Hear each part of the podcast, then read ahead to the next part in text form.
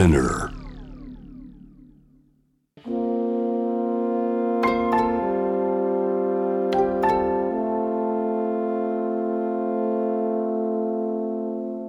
これは誰かの本当の物語。あなたの本当の物語。AUFG ライフタイムブルース This program is brought to you by au フィナンシャルグループ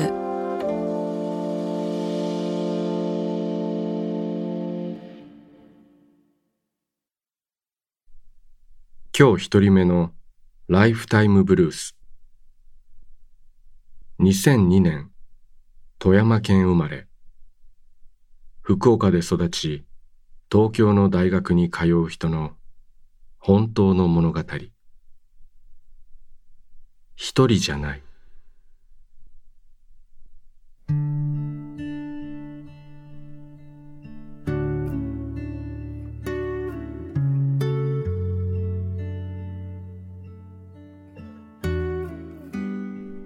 大学に入って一人暮らしを始めてから一年が経った。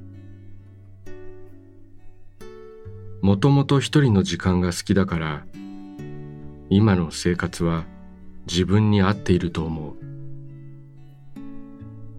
それでも時々ものすごく寂しくなる。ああ一人なんだと寂しさが全身を覆うこともある。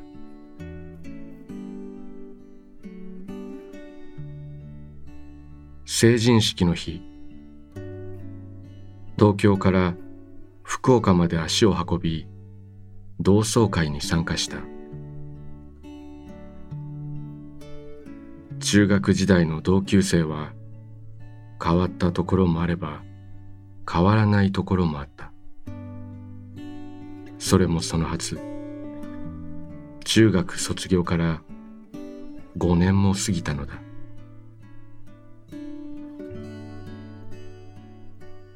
かつて同じ部活に所属していた友人と話した時のことだ。今度東京行くんだ。家に泊まってもいい？友人は部活で一番仲良しだった。しかし私と友人は中3の時に大きな喧嘩をした。そんな友人とこうして会うのは5年ぶりだ。友人は全く変わっていなかった。もちろんいいよ。泊まりにおいで。と私は答えた。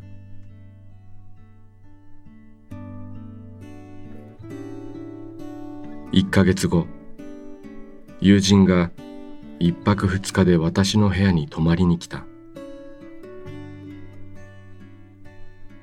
私たちはいろんな話をした。友人はこの5年の間によく旅行するようになっていた。他にも趣味やいろいろ変わっていたことが多くあった。友人から見た私もきっとそうだったことだろう。一泊二日のそのほとんどの時間を私たちは話し続けた。実に18時間ぐらいずっと話していた。時に真剣に時に笑い合って。幸せな時間だった。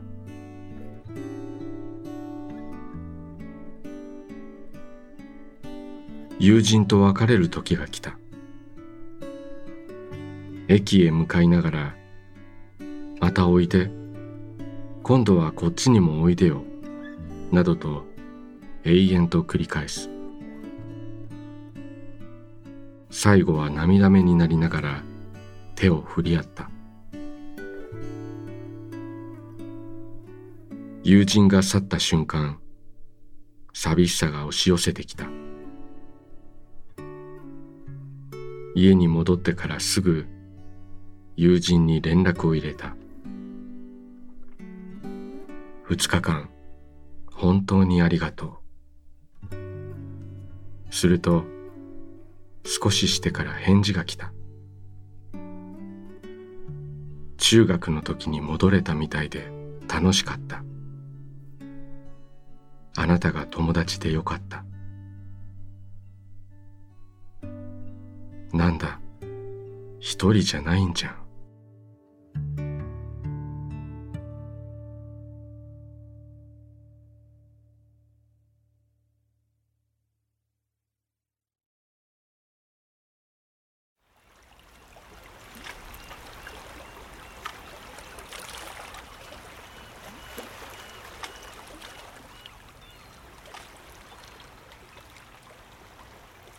息をするようにあなたの話を聞く。AUFG ライフタイムブルース今日二人目のライフタイムブルース1969年滋賀県生まれ。北海道札幌に暮らし看護師として働く彼女の本当の物語。長男のアルバイト。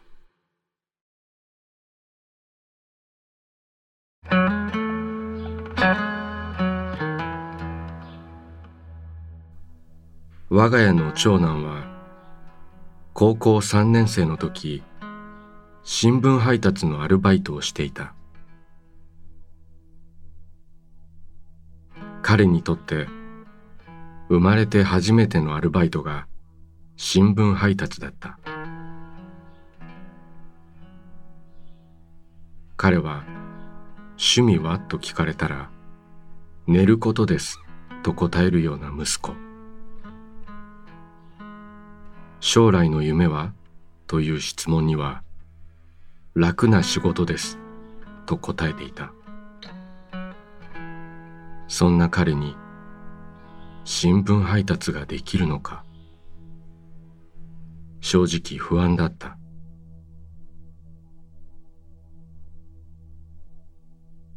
予想に反して息子は毎朝4時半に起きて家からバイト先の新聞販売店へ向かった。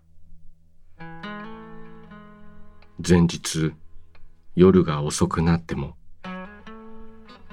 朝体がだるくても欠かさずに。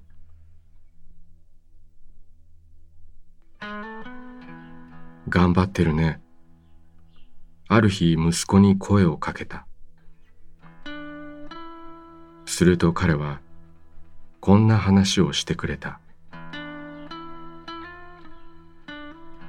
彼の前に新聞を配っていた人は年配の女性で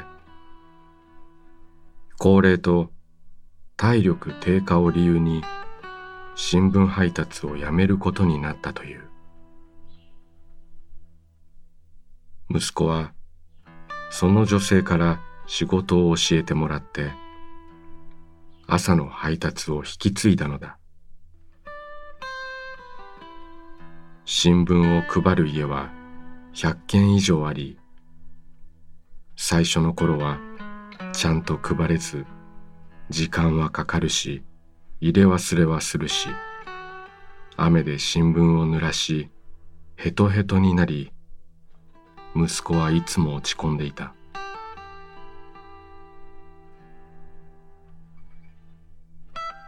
販売店から支給された自転車は錆びてボロボロ。すぐにチェーンが外れてしまう。凍った冬の道では新聞を前と後ろに積んで自転車を押して歩く。それはとても大変だったという。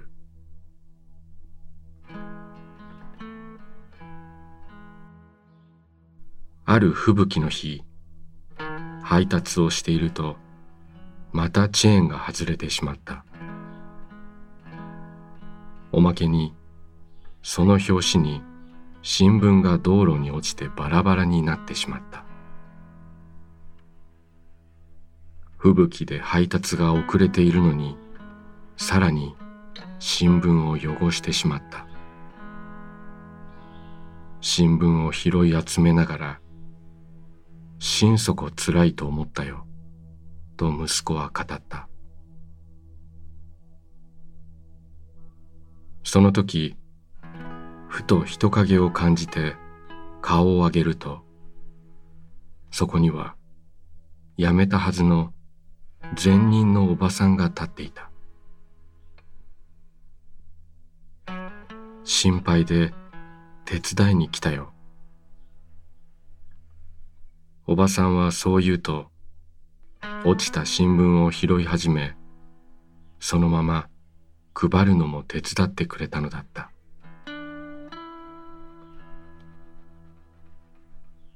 あの時はおばさんが神様に見えたと息子は言った。おばさんは体調が悪いと言っていたし今はもうお金は出ないのになのにこの吹雪の中わざわざ来てくれたのだ。この人のためにもちゃんと仕事をしようと思ったんだ。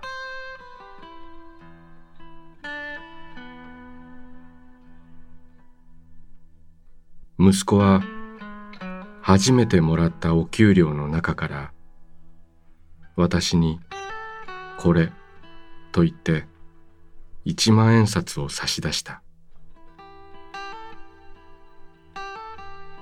俺って金がかかるしなと照れくさそうに笑いながら。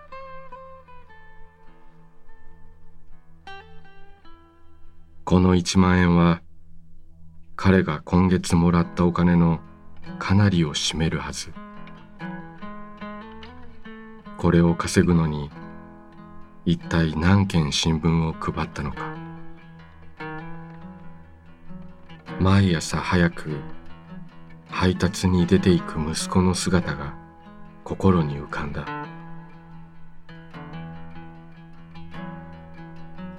私は「これは受け取れないよ」と言ったが息子は「どうしても渡したい」と一歩も引かない。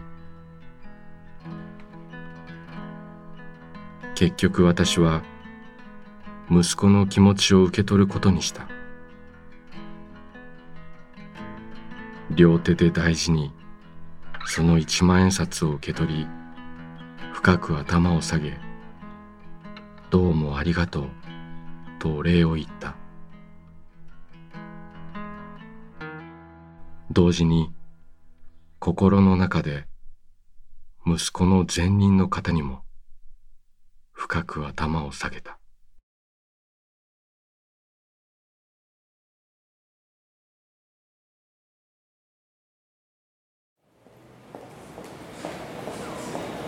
あなたの物語に耳を澄ます。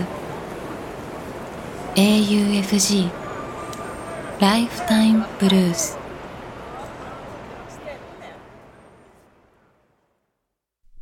今日三人目のライフタイムブルース。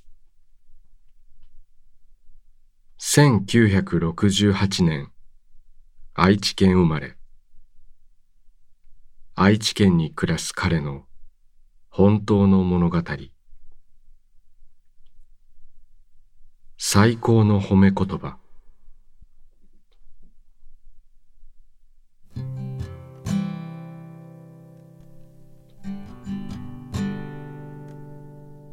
15年前目が見えなくなった。当たり前にできたことができなくなった。まあ仕方ない。目が見えなくなった途端僕の前から去った人もいた。それもまあ仕方ない。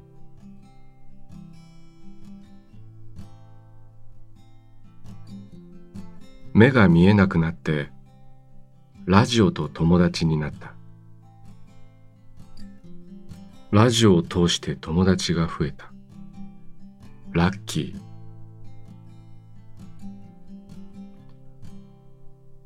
ラジオを通して番組のパーソナリティとつながり音楽ライブや落語会など自分が企画して開催した。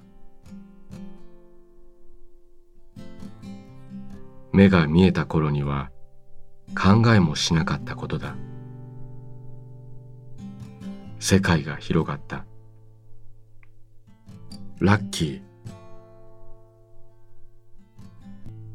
そんな僕を見て目が見えないのにすごいねなんて褒めてくれる人がいるけれど。ハンディの下駄を履かされているみたいでお尻がくすぐったい。ありがたいけれど照れくさい。こんな僕に親友がかけてくれる言葉がある。お前見えてるだろ。ういや絶対お前見えてる。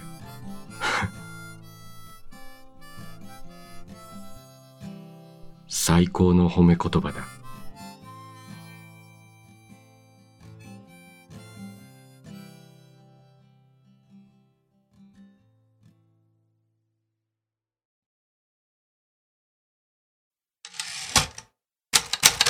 「AUFG ライフタイムブルース」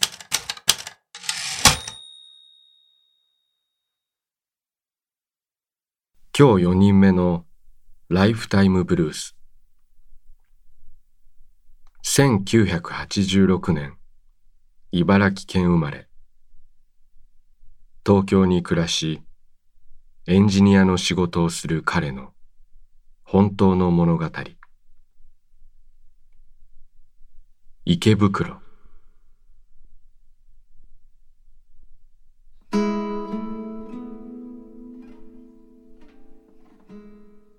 池袋の閑静な住宅街に引っ越したのは2020年の3月24日だった。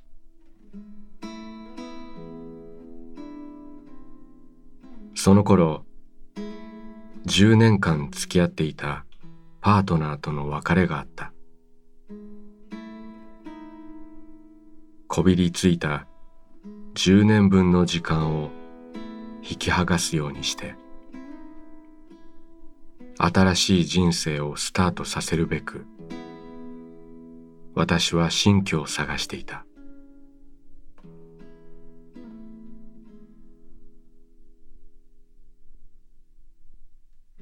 賃貸物件を探して見つけたのは池袋の建てられたばかりのきれいなアパートだった。それまでは池袋という街はあまり好きではなくなんとなく避けていたがそこは新築でとてもきれいで近くに小さな商店街もあり周囲の雰囲気も含めてとてもいいなと思った。ここならぽっかり空いてしまった心を少しずつ埋められそうな気がする。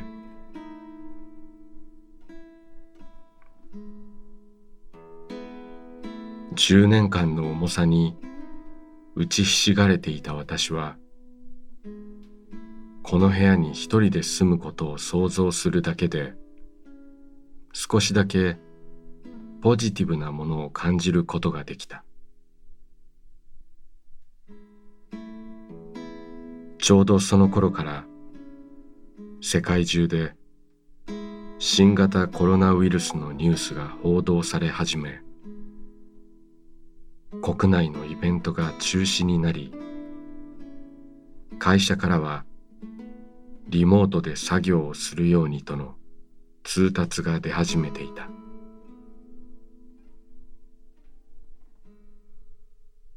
そして新しい部屋に引っ越した3月24日。東京都知事から週末の外出を控えるようアナウンスが出ていよいよ大ごとになってきたなと思いながらも私は近所の居酒屋で一人新しい門出を祝った。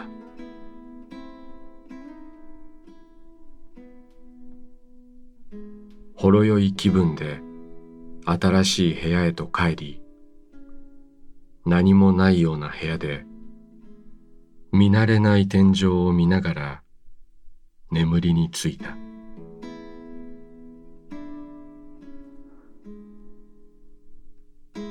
それからほどなくして世界は止まった。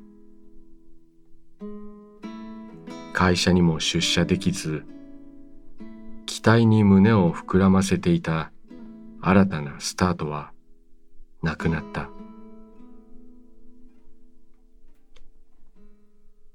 一人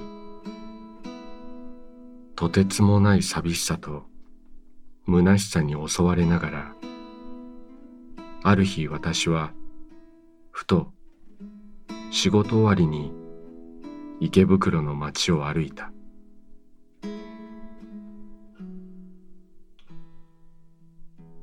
緊急事態宣言。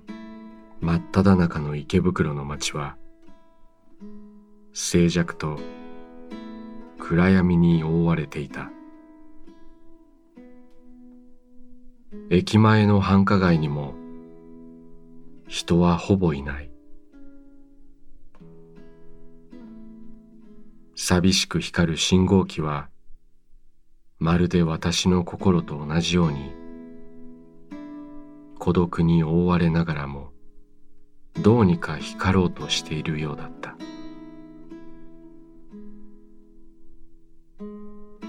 お前と俺は一緒だな。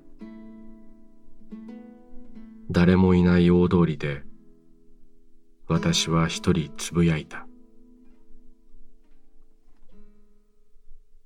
それから私は毎晩誰もいない池袋の街を歩いた。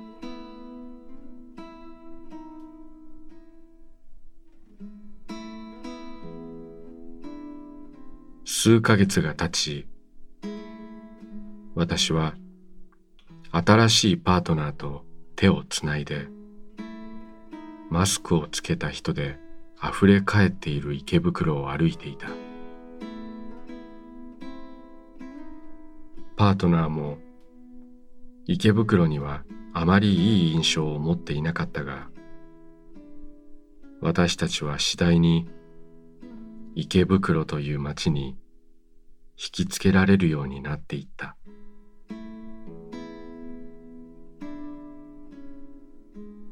そして昨年私たちは結婚が決まり新たな場所への引っ越しも決まった。引っ越し前夜。私は一人池袋の街を歩いた。私の孤独に寄り添ってくれたきれいなアパート。常に一緒にいてくれた池袋の街。人目もはばからず私は泣いてしまった。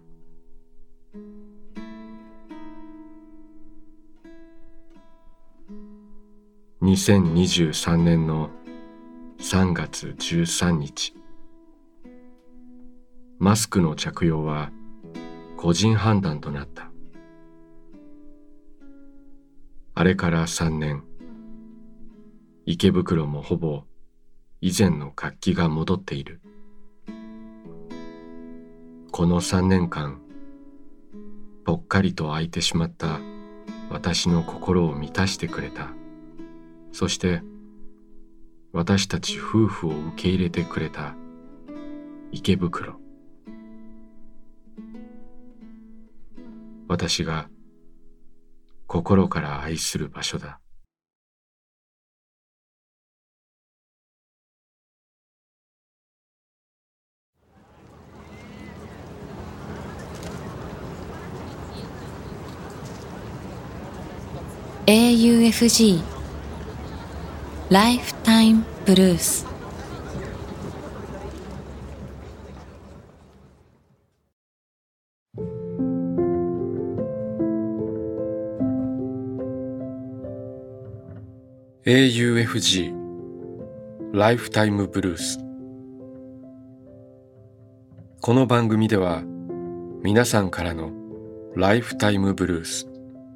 人生の物語を募集しています。短くシンプルで構いません。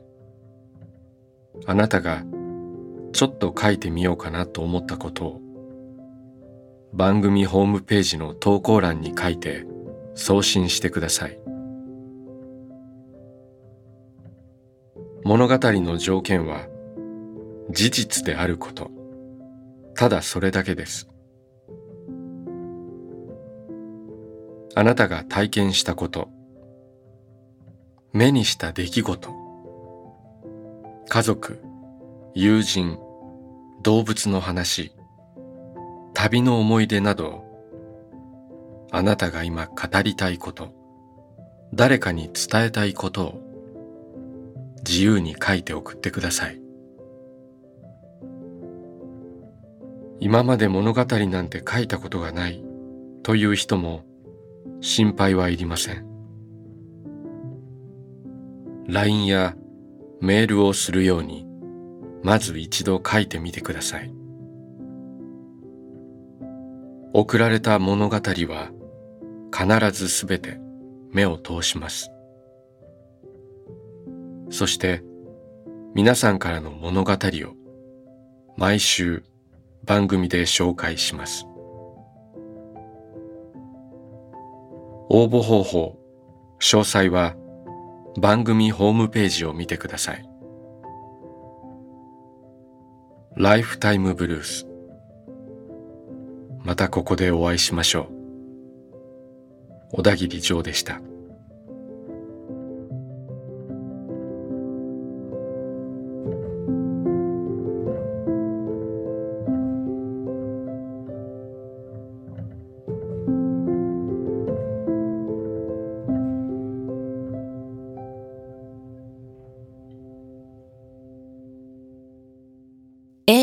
FG Lifetime Blues This program was brought to you by au Financial Group